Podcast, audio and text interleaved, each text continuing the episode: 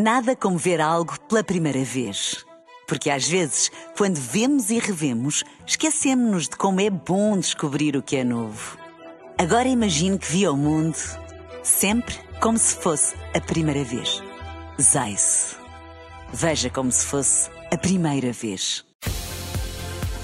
Na rádio, no digital, em podcast.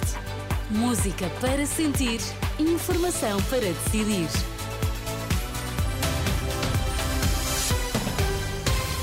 Atualizamos agora toda a informação na Renascença. Vamos saber quais os títulos em destaque nesta edição da meia-noite.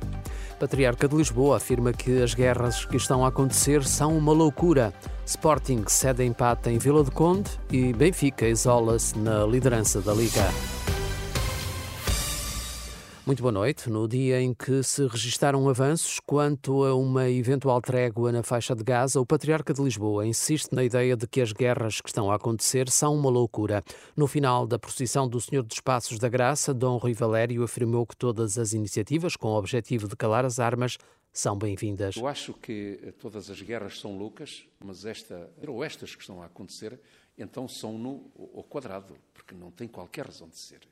Aqueles são irmãos a lutar contra irmãos, tanto na Ucrânia como no Médio Oriente. Por isso, tudo aquilo que é pretexto para que os tiros acabem é bom.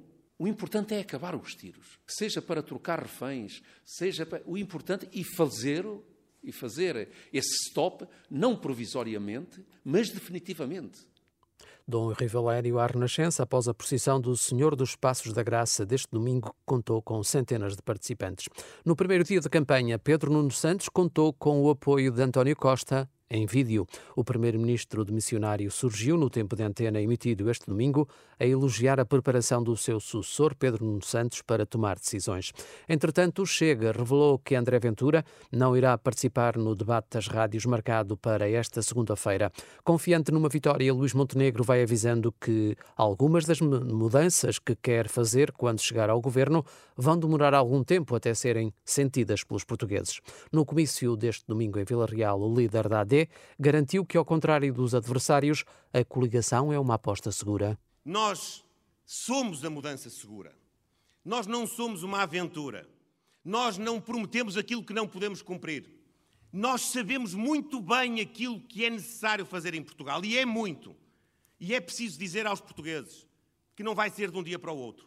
Luís Montenegro, esta noite no comício de Vila Real. Mariana Mortágua diz que o Bloco de Esquerda está a lutar, está a lutar por uma maioria de esquerda. Num comício em Viseu, a coordenadora do partido referiu que a mobilização da esquerda impede um retrocesso à direita a página da maioria absoluta e impedir um retrocesso à direita. Porque é assim que se impede um retrocesso à direita, mobilizando as pessoas, construindo uma grande maioria com a esquerda, mostrando o que este país pode ser, o que pode construir. Estamos a lutar por essa maioria no futebol, o Sporting empatou a 3, golos esta noite em Vila do Conde. Com este empate, o Sporting fecha a jornada 23 no segundo lugar, a dois pontos do comandante Benfica, que goleou 4 a 0 o Portimonense, mas com menos um jogo. Também o Porto se atrasou na classificação depois de ceder um empate a um golo em Barcelos frente ao Gil Vicente. Os Dragões estão agora a 9 pontos do líder Benfica. Boa noite.